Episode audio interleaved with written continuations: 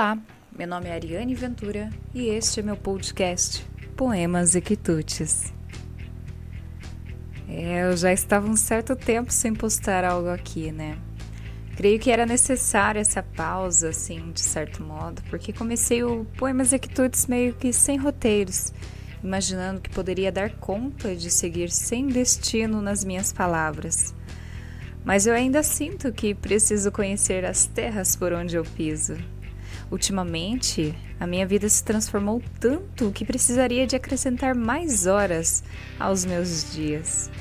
Como quem não está acostumado e precisa acrescentar mais açúcar no café. Deve ser assim a princípio, né? A gente se assusta com tamanha capacidade de produzir as coisas mesmo diante de tais situações pelas quais nos encontramos.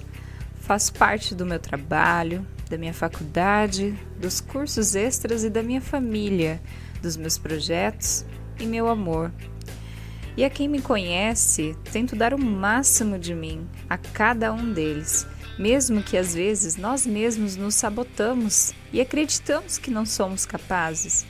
Diversas vezes parei para conversar com meu bem e entre essas conversas, ela me disse que sou boa no que faço. E foi aí que percebi que muitas vezes a gente se esquece que somos realmente bom em algo e se torna necessário o fato de querer preencher nossas lacunas, querendo mostrar a alguém o nosso potencial.